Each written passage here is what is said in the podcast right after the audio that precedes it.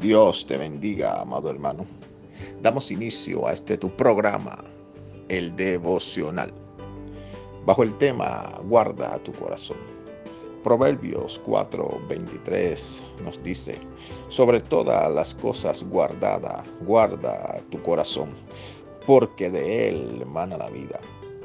Amado hermano, muchas veces permitimos que las palabras malintencionadas que otros nos lanzan dañe o afecte nuestro corazón, dándole paso a crear alguna raíz de amargura o de resentimiento en contra de la persona que no ha lanzado esas palabras.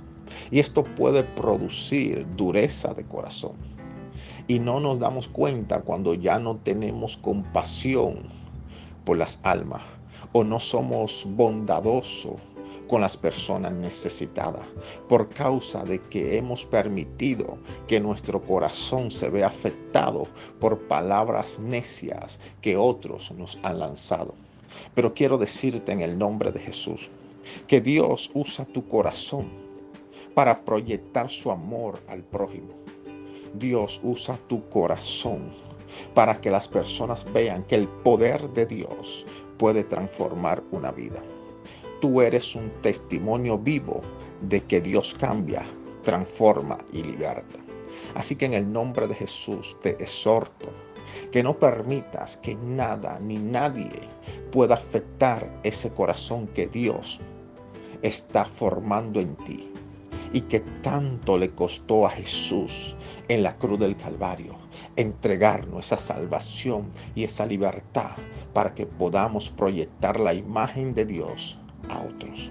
Así que, amado hermano, permíteme orar por ti. Padre, en el nombre de Jesús, oro por cada vida que está allí conectada. Señor, tú sabes si hay alguna herida en su corazón. Tú sabes si hay algo allí, Padre, que está, Señor, obstaculizando que ellos te conozcan más y que entren a otra dimensión de gloria. Te pido que los remuevas y lo quites y que liberte a toda persona de cualquier palabra negativa que ha sido sembrada en en su corazón.